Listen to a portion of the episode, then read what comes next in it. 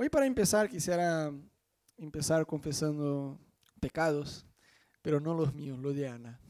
no, mentira. Eh, yo les quiero contar una historia para darles el contexto de lo que vamos a hablar hoy. Eh, ya sé que ustedes no me creen, pero muchos kilos atrás yo surfeaba, hace ya muchos años, y mientras vivía en Brasil, ¿no? Y en esta época yo me acuerdo que ni siquiera era novio de Ana, eh, no, miento, ya era novio de Ana, pero todavía no estábamos casados, ¿no? Y un día Ana se fue con sus papás a la playa y me invitaron, y bueno, eh, fui, y me acuerdo que bastante eh, emocionado con el furor de la juventud, que la tengo hasta el día de hoy.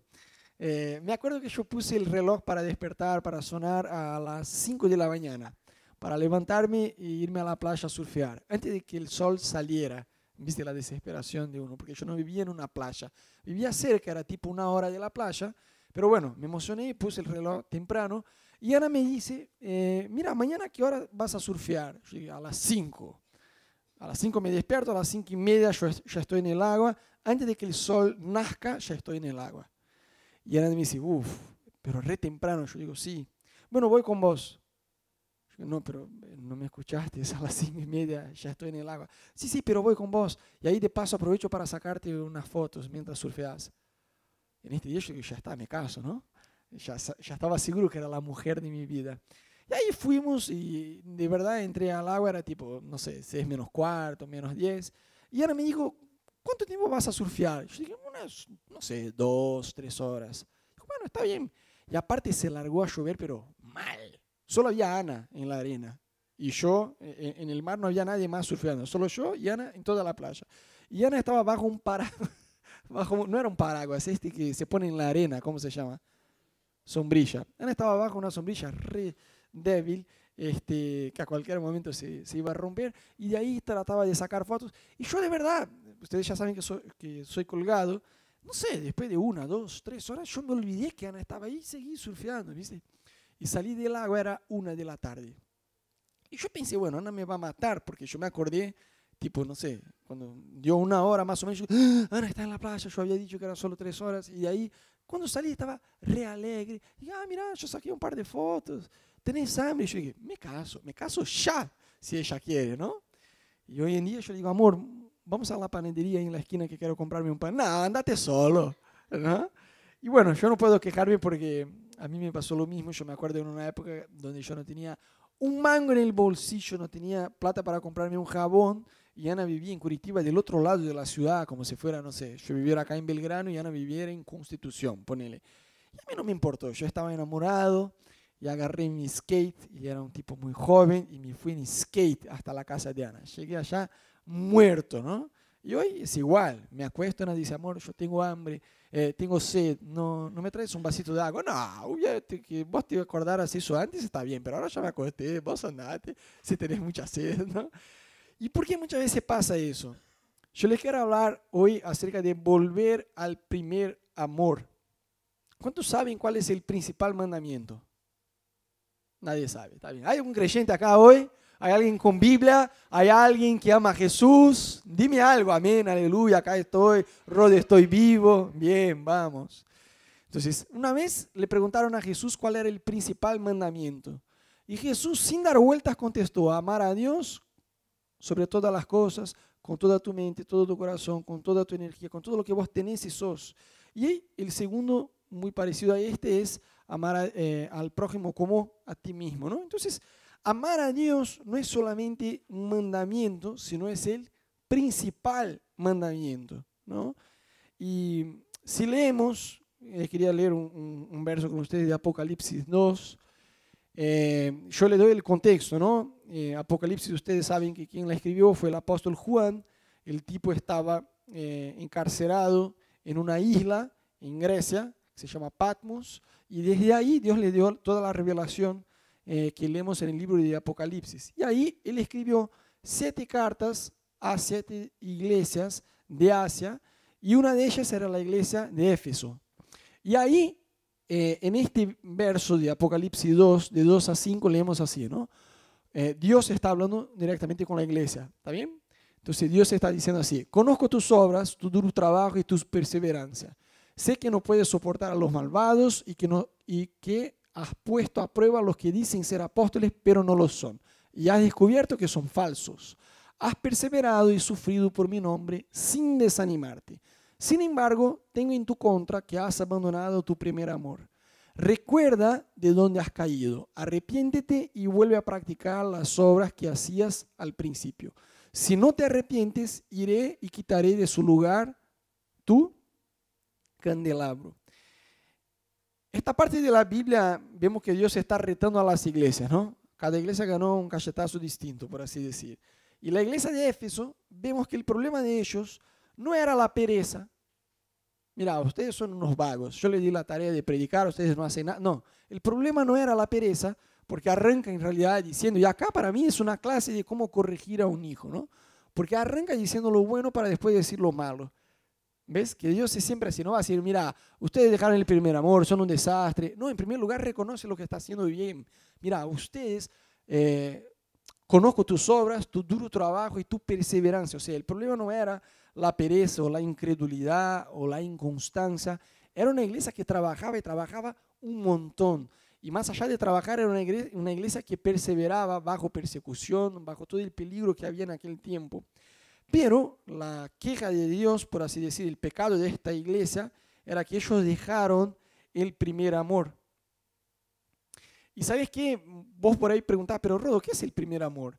¿Viste cuando vos, cuántos acá vos te convertiste hace un año? Déjame ver tu mano.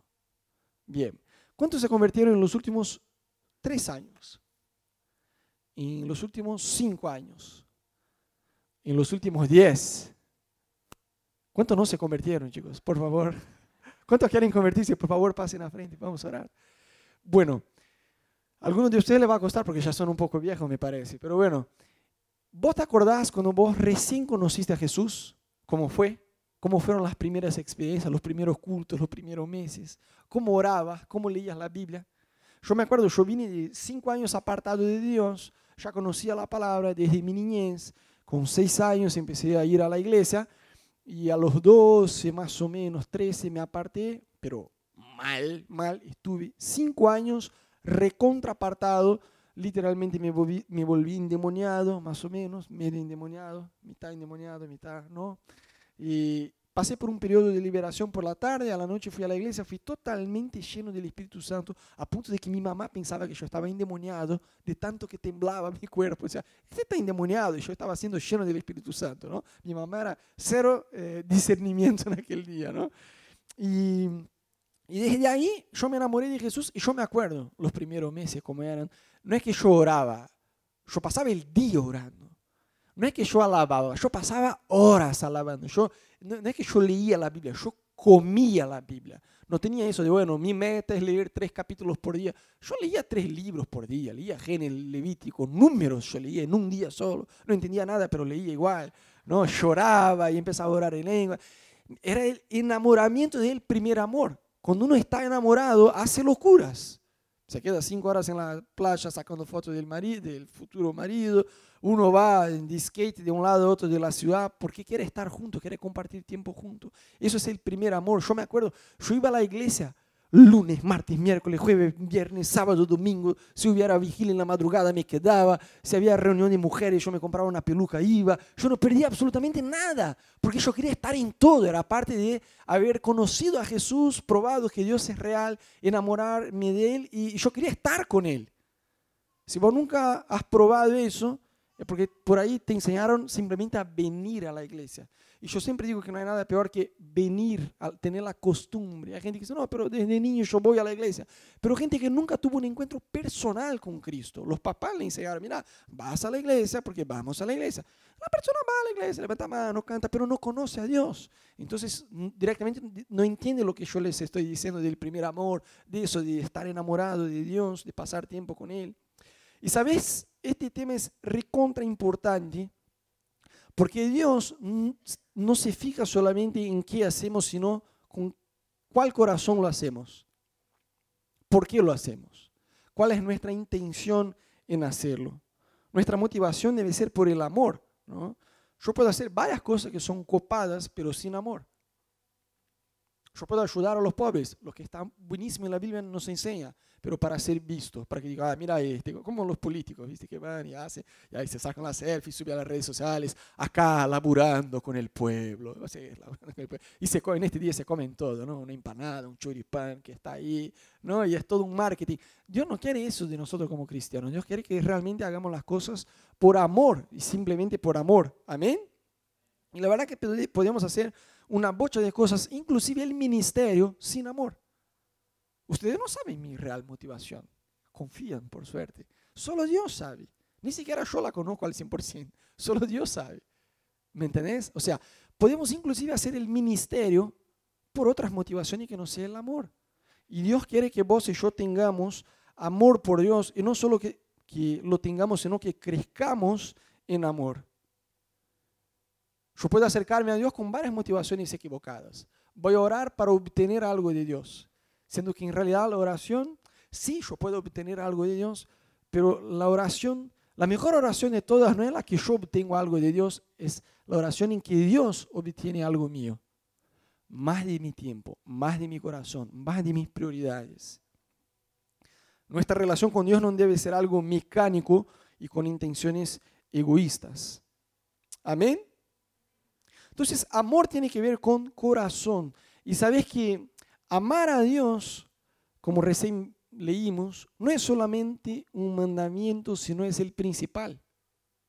Entonces, no amar a Dios, dice 1 Corintios, el que no ama al Señor Jesús, sea anátema. La palabra anátema significa maldito. ¡Wow! Mira que hay una maldición para aquellos que no aman al Señor Jesús. Dice la Biblia, no yo. Entonces, vos y yo debemos crecer en amar a Dios. No simplemente decir, sí, yo amo a Dios, pero hoy yo debo amar más de lo que, de yo amaba ayer. Y mañana debo amar más de lo que yo amo hoy. ¿Me siguen? Debe ser un amor constante y creciente. Entonces, amor tiene que ver con corazón. ¿Saben cuál es la única cosa que Dios nos pide en la Biblia? Yo le quiero mostrar acá un verso que muestra. Hijo, dame tu corazón.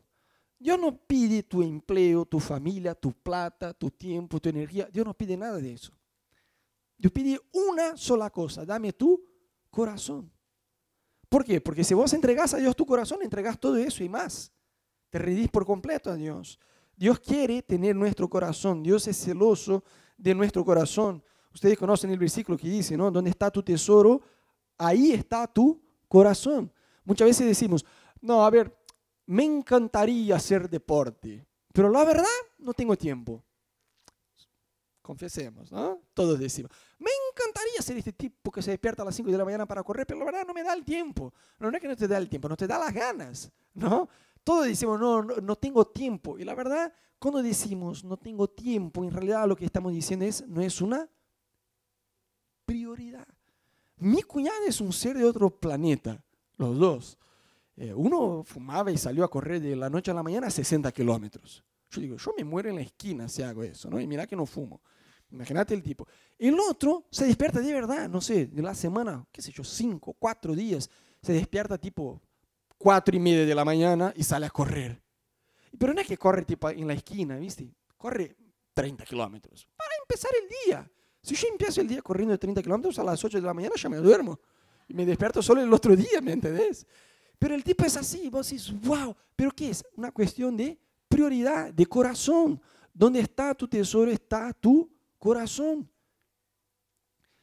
Cuando uno ama algo, encuentra la vuelta para tener tiempo para eso. Y es más, te cuesta, vos no sentís el tiempo pasar cuando haces algo que te gusta, que, que amás. Y como que te cuesta dejar de decir, pero estoy haciendo eso hace tres horas. Pero para mí no sé, me parece como si fuera 10 minutos. Me encanta dibujar, estoy acá dibujando. En serio que ya pasaron 3 horas, pensé que estaba casi en 20 minutos. ¿Por qué? Porque te encanta dibujar. ¿Me entendés? Entonces, ¿dónde está tu tesoro? Ahí está tu corazón. Eso tiene que ver con prioridad. Yo, la verdad que me di cuenta hace unos años que uno se acostumbra cuando alcanzas algunas cosas en Dios.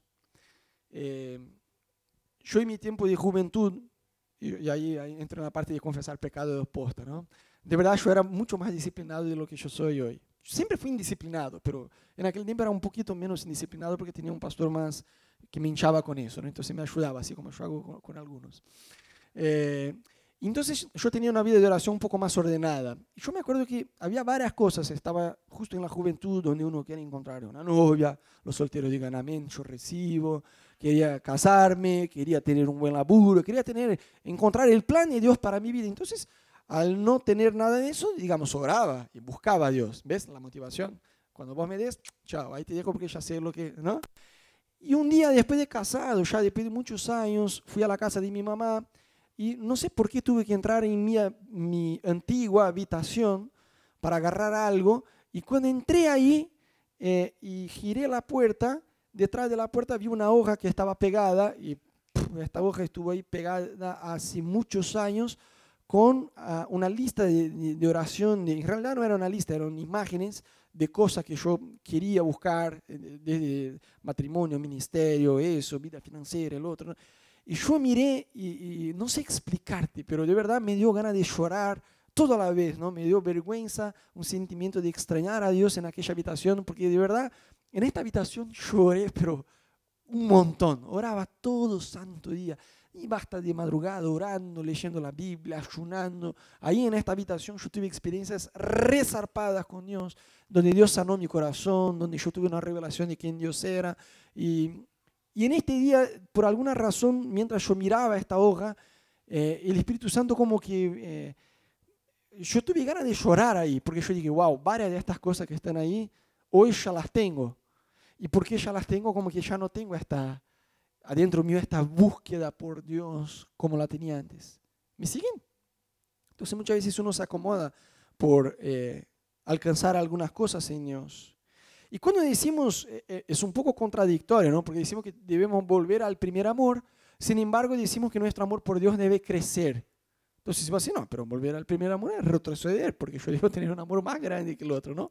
Pero cuando decimos volver al primer amor, estamos hablando de mantener encendido nuestro corazón por Dios. Y alguien en la Biblia, podemos hablar de varios personajes, pero si hubo alguien en la Biblia que aprendió a crecer en este amor por Dios fue el apóstol Pedro. Pedro, ustedes ya saben la historia, ¿no? Estaba con los discípulos en, la última cena y Jesús dice, mira, uno de ustedes me va a traicionar. Y entonces los discípulos empiezan a preguntar a Jesús, maestro, ¿seré yo? Yo voy a ser el que te va a traicionar, Jesús. Entonces, al preguntar a Jesús, ¿seré yo? Lo que ellos estaban haciendo era, yo reconozco que tengo esta debilidad que puede llegar a ser yo. Porque si no, no, de lo contrario no le iban a preguntar. Y la Biblia muestra que Pedro le hace una señal a Juan como, pregunta. Yo creo que este pregunta a Juan era tipo, mira Juan, yo no pongo mi mano en el fuego por nadie acá, solo vos y yo, preguntarle al maestro. Y, y Pedro le dice a Jesús, mira, aunque todos acá, inclusive Juan, te niegue, yo jamás. Estoy listo para ir a la cruz, a la cárcel, a morir por vos. Aleluya. Eso es para los que se estaban durmiendo, ¿no? No se duerman, que ahí viene el poder, así nadie se duerme. Bien. Entonces Pedro estaba listo en su cabeza para ir hasta la muerte por Jesús. Ustedes ya saben la historia. Jesús dice, mira Pedro, recopada tu declaración de amor, pero la verdad que hoy, hoy, no es mañana, hoy, en esta madrugada, me vas a negar tres veces. Pedro jamás que te voy, imagínate que yo te voy a negar estoy listo para morir por vos. Y cuando atrapan a Jesús, ahí de verdad Pedro por lo menos de todos los discípulos fue el único que tuvo una actitud de defender a Jesús. De verdad, pero Pedro se mostró dispuesto a morir. Están todos los soldados, agarró una espada y le cortó la oreja de, de, de, uno de los romanos que estaban ahí, ¿no? Y yo no me imagino que Pedro miró, voy a arrancar solo la oreja. Para mí que Pedro iba por la cabeza por el tipo, ¿no? Y le agarró solo la oreja. Y Jesús no solamente reprende a Pedro, sino sana al soldado. Imagínate qué frustrante para Pedro, ¿no? Entonces Pedro de alguna manera se mostró entre todos los discípulos el único con, pero no estaba entendiendo nada de lo que estaba pasando, ¿no? Y en algún momento se dieron cuenta, mira, Jesús dijo que, ¿no? Reprendió a Pedro, el que no, que, que no deberían usar la espada, que no, no deberían recurrir a la violencia. Y en este momento yo creo que Pedro se enteró de lo que iba a pasar si se quedaron todos ahí y todos huyeron. El Evangelio de Marcos muestra de un tipo que estaba envuelto en una sábana y para huir dejó la sábana con los soldados y se fue desnudo. Mira qué locura. Safo desnudo, pero Safo. Algunos dicen que era Marcos porque está en el Evangelio de Marcos, pero la Biblia no dice el nombre. La cuestión es que Pedro y Juan siguieron a Jesús después que Jesús fue atrapado de lejos. ¿Cuál era el propósito de la distancia? ¿Cuál era el propósito de seguir a Jesús, pero de lejos? ¿Ah? Seguridad, ¿no? Porque si se dan la vuelta, tenemos tiempo de zafar. Y entran ahí en la casa del sumo sacerdote, en el lugar donde estaban juzgando a Jesús. Y es gracioso que una criada de ahí, cuando ve a Pedro, dice, vos también estaba con él. Él también, ¿por qué? Porque Juan ya era conocido del sumo sacerdote. Juan, a lo que vemos, no se escondió. No fue como, no, el único que negó fue a Jesús. Juan entró y la criada dice, vos también estaba con él. También es como ese, ya sabemos que, que Juan, que estaba con él. Y de una forma muy curiosa, entre comillas, Juan fue el único de todos los apóstoles que no murió como un mártir, como todos los otros, Pedro y todos los demás. Pero bueno, entonces volviendo en este día, Pedro entra y se da cuenta de la atmósfera de muerte que hay en el aire. Dice, mm, ¿dónde me metí? No? Entonces le negó una, le negó dos, le negó tres veces a Jesús. Y dice la vez que en la última incluso maldijo. No sabemos exactamente qué palabras dijo Pedro, ni siquiera me las quiero imaginar, pero fue algo, digamos, para probar que él no conocía a Jesús. Quizás maldijo a Jesús, no sé, juró, no sé. Pero la cuestión es que cuando niega por tercera vez y escucha el sonido del gallo cantar, sale llorando amargamente, dice la Biblia, porque se dio cuenta que este hombre que él creía serse, que mira, estoy listo para ir hasta la muerte por vos, no estaba. Era un tipo todavía débil y sale llorando amargamente. Ustedes ya saben la historia, Jesús muere, resucita, vuelve a encontrarse con ellos. Cuando, está en el, eh, cuando las mujeres llegan a, la tumba de Jesús, el ángel dice, mira, eh, avisar a los discípulos y a Pedro. ¿Por qué él y a Pedro? Quizá dijera, avisar a los discípulos que voy a encontrarme con ellos en este lugar. Pedro iba a escuchar y decir, bueno, los discípulos, yo ya no soy más parte. Pero el ángel dice, mira, los discípulos y a Pedro, para que Pedro supiera que sirve a un Dios que da segundas oportunidades. ¿Cuántos saben que Dios da segundas, terceras, cuartas, quinta, un billón de oportunidades? ¿Sí o no? Y ustedes saben que después Jesús se encuentra con Pedro, después de toda esta novela que recién vimos. Y ahí Jesús, es gracioso porque Jesús se acerca a Pedro y dice, Pedro, vos me amás más que a ellos, más que a estos. ¿Por qué Jesús no le preguntó solamente si le amaba, sino preguntó, vos me amabas más que a ellos? Porque en la Santa Cena, Pedro era el crack, ¿no? Aunque todos tenían que, yo jamás. En otras palabras, Jesús le estaba preguntando, Pedro, ¿vos todavía sos el crack o no? Y él se da cuenta y dice, eh, Señor, vos sabés toda la cosa, vos sabés que te quiero. Y Jesús vuelve a preguntarle, ¿vos me amás? Y dice, vos sabés que te quiero. Y, sabes que hay un juego de palabras ahí que está bueno entender, porque muchas veces dependiendo de la traducción de la Biblia que lees, vas a encontrar, encontrar como si Jesús hubiera preguntado a Pedro tres veces, ¿me amás? Vos sabés que te amo, me amás, sabés que te amo, me amás, sabés que te amo. Y la verdad, si vamos al original, no es exactamente así. Eh, el griego hay, digamos, distintas palabras para explicar un contexto de un sentido. Al contrario que el español, que con una palabra ya le decís todo en portugués también. Eh, la palabra amor, por ejemplo, en griego, hay cuatro palabritas que describen el amor. El primero de ellos es el eros, que es el amor sexual. Los casados digan, aleluya. Los solteros digan, Señor, ayúdame. Después vemos la palabra historge. No sé si pronuncia así porque no soy griego. Eh, bueno, historge sería, digamos, la palabra griega que describe el amor familiar. Después vemos la palabra filia, que es el amor entre amigos, de solidaridad, el famoso te quiero, ¿no? que tenemos acá en español. Y después hay el amor ágape, que es el amor más perfecto y más profundo que hay, que es el amor de Dios por nosotros, que es el amor incondicional. Y el original no es que Jesús le preguntó, ¿me amas? Te amo, ¿me amas? Te amo, ¿me amas? Te amo, listo, tres, chao, ya está. Muchos inclusive dicen, no, Pedro le negó tres veces, Jesús le preguntó tres veces para restaurarlo. Y, y sí, es verdad, pero la pregunta no fue esta. Jesús la primera vez le pregunta, ¿vos me amás más que a todos? Porque había dicho que aunque todos tenían yo jamás te negaré. Y Pedro en este momento hace una evaluación como, bueno, yo no soy aquel crack que te dije, ¿no? Eh, Jesús, vos sabés todas las cosas. Yo te amo, filía, no te amo, ágape. Esta fue la respuesta de Pedro a Jesús. Yo te amo, filía. Entonces Jesús vuelve a preguntarle a él, ¿vos me amás? Ágape. La palabra amor de la segunda pregunta era ágape. Y Pedro le contesta, eh, te amo, filía. Es más o menos como si una pareja de novios, o que están casi por ponerse de novios, siento una unción acá en este lado, eh, la mujer le pregunta, ¿vos me amás? Y el tipo le contesta, vos sabés que te quiero. Eh, está sin problema este tipo, ¿sí o no? Porque la mujer no quiere escuchar, te quiero, quiere escuchar, te amo, si te estoy diciendo que te amo, ¿no? Algo más o menos así, ¿vos me amás? Y él contesta, eh, te quiero. Y no logrando traer Pedro a su nivel de amor, Jesús baja al nivel de amor de Pedro. Y la tercera pregunta es, ¿tú me amas, filía? Y Pedro contesta, Señor, vos sabés todas las cosas. Eh, vos sabés de todo, es filía, es, eh, te quiero, vos ya sabés todas las cosas. Y dice la Biblia que Pedro se entristeció por la última pregunta, por Jesús haberle preguntado por tercera vez si le amaba, porque fue distinta a las dos primeras preguntas. Fue, ¿Vos me querés? Sí, yo te quiero.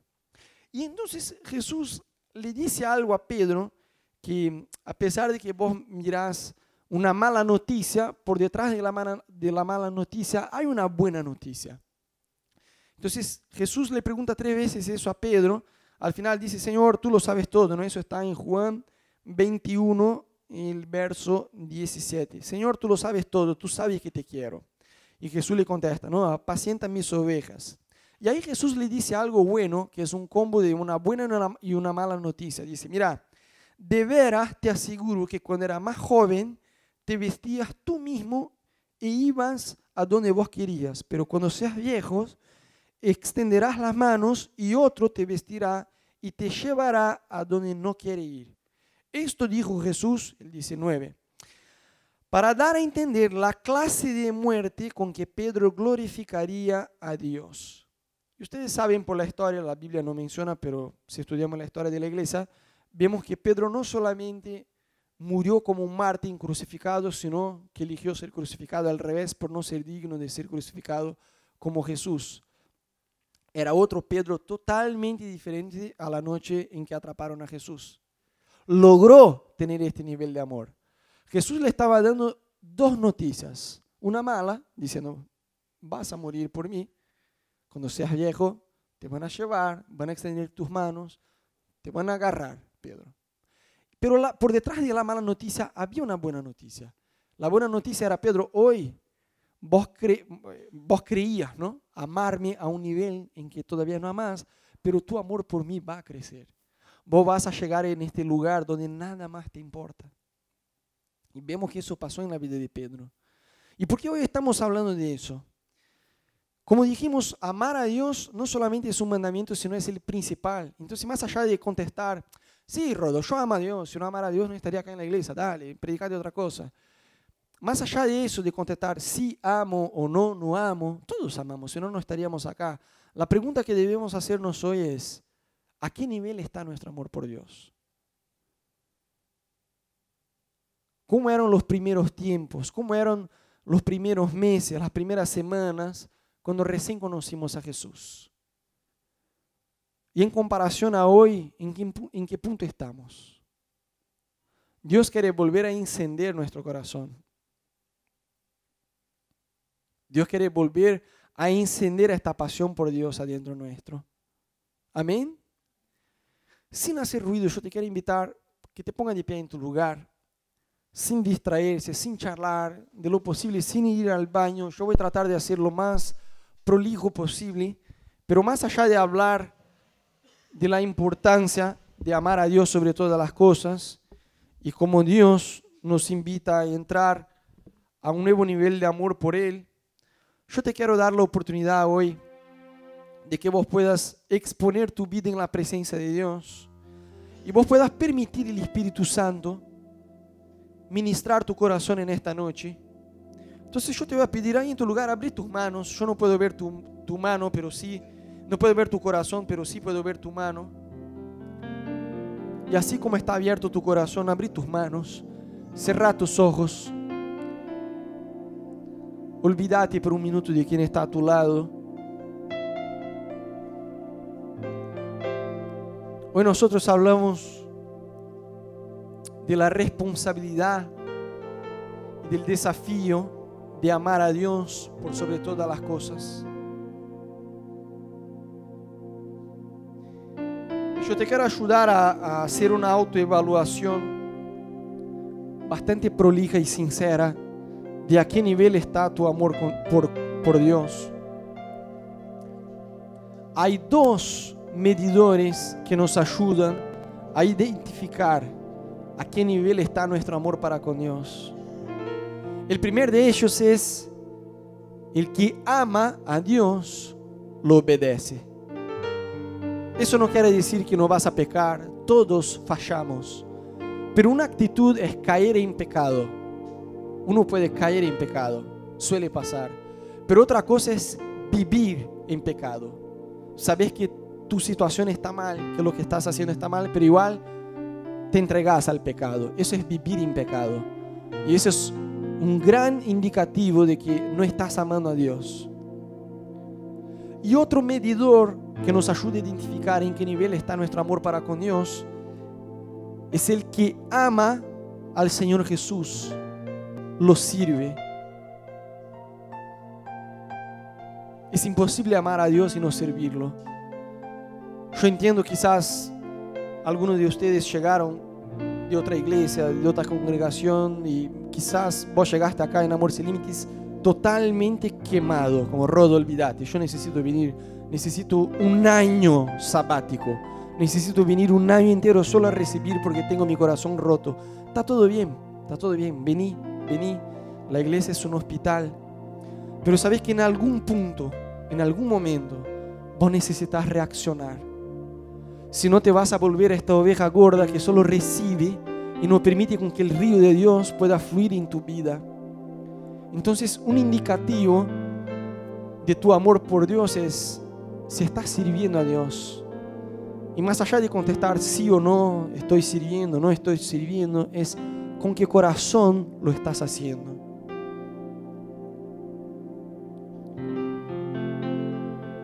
Yo creo que el Espíritu Santo está generando adentro de algunos de nosotros un sentimiento de extrañar a Dios en lo secreto, en lo, lugar secreto. La iglesia de Éfeso, Dios los retó diciendo que ellos tenían que arrepentirse. No era una falla, era un pecado. No amar a Dios es un pecado. Pero Dios le dice, mira, ustedes están fallando, ustedes están pecando porque dejaron el primer amor. No es que lo perdieron, lo dejaron. Una actitud voluntaria de dejar el primer amor. Y enseguida Jesús dice, acuérdense del lugar donde cayeron. Acordate de las primeras obras. ¿Cómo fue? ¿Cómo fueron las primeras obras? Y volvé, volvé, volvé a las primeras obras. Y yo creo que la misma pregunta Jesús nos hace, la misma pregunta que le dijo a Pedro, le dice a nosotros, ¿me amás? Y quizás ahí en tu lugar vos decís, sí Jesús, te amo, pero no te amo tanto como cuando recién te conocí. No hay problema, no hace falta fingir nada, Dios ya, ya lo sabe todo. Vos podés ser 100% sincero y sincera delante de Dios y decir, Jesús, mi vida de oración no es igual, mi vida de ayuno no es igual. Ya no paso tiempo con tu palabra como solía pasar antes. Pero yo no quiero quedarme en este lugar, Jesús.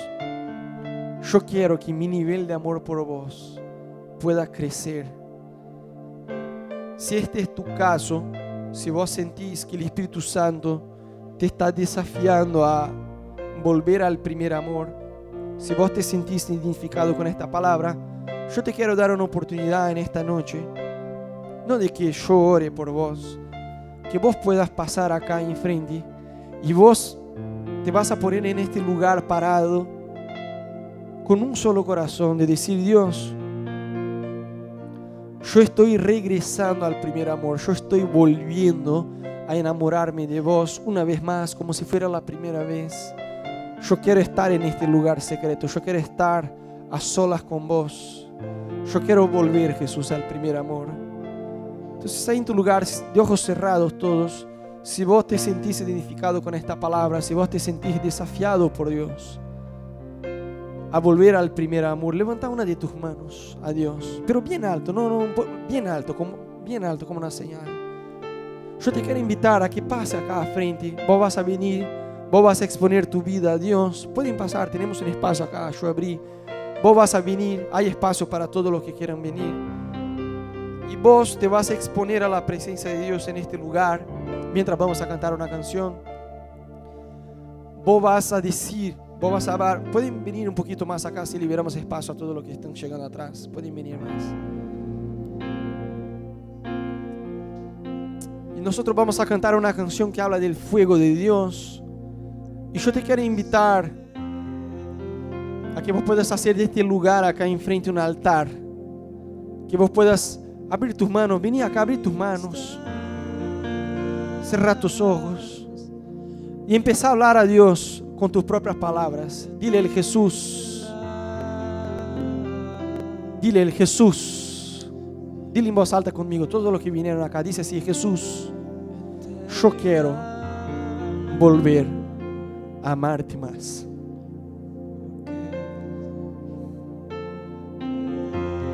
Yo quiero volver a amar más tu palabra. Empezar a hablar con Dios ahí en tu lugar, con tus propias palabras. Oh Jesús, Jesús, Jesús, Jesús. Jesús. Queremos volver, Dios, a la intimidad. Queremos volver, Dios amarte sobre todas las cosas, Dios. Perdón porque muchas veces te dejamos, Dios, a un costado. Muchas veces elegimos, Dios, gastar, malgastar nuestro tiempo con pavadas, Dios, en lugar de correr a tu presencia, Dios. Pero en esta noche queremos, Jesús, volver una vez más a enamorarnos de vos. Queremos volver, Jesús, queremos volver al primer amor escuchar nuestro clamor en esta noche. Levanta tu voz en tu lugar, no te quedes callado. La presencia de Dios está en este lugar. Empezar a clamar a Dios. Dios, yo quiero volver a encontrarme con vos como si fuera la primera vez. Yo quiero volver, Jesús, a la intimidad.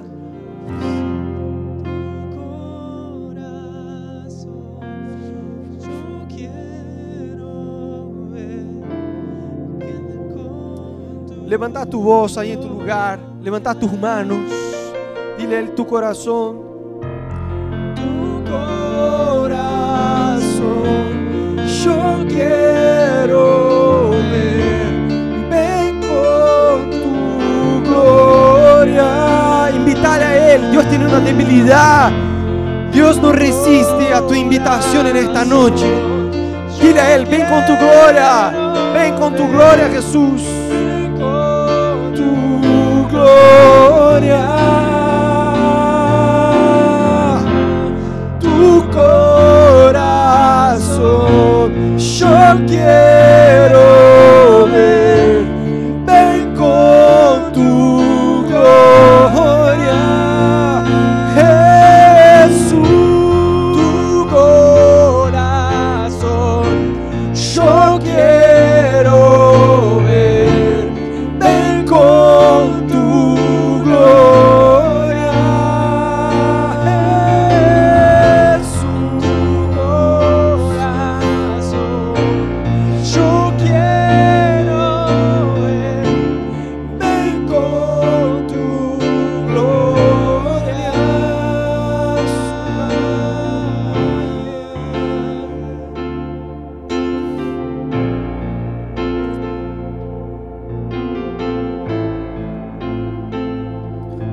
todavía no vinieron acá enfrente, ora con alguien ahí en tu lugar. Que nadie esté solo ahora. Ora, juntate con alguien, cada dos, tres personas, pero que nadie esté solo. Juntate con alguien más, ministra en la vida de esta persona, ora con ella, declara la presencia de Dios en su vida. Deja con que el Espíritu Santo te pueda conducir en oración por este hermano, por esta hermana. Ministrar la vida de ella.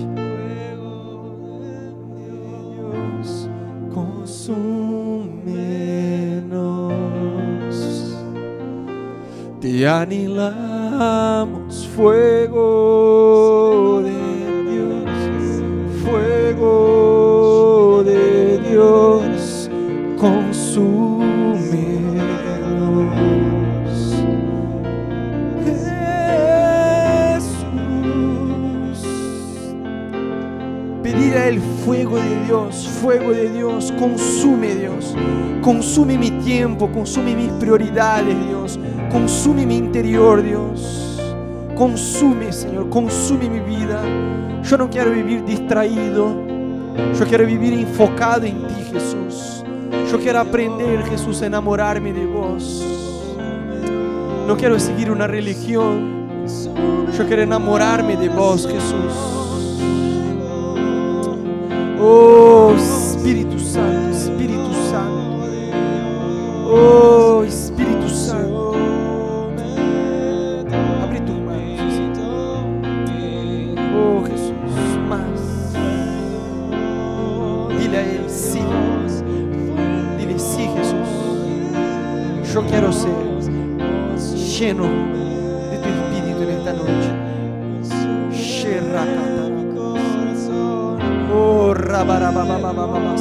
Puedes hablar en lenguas ahí.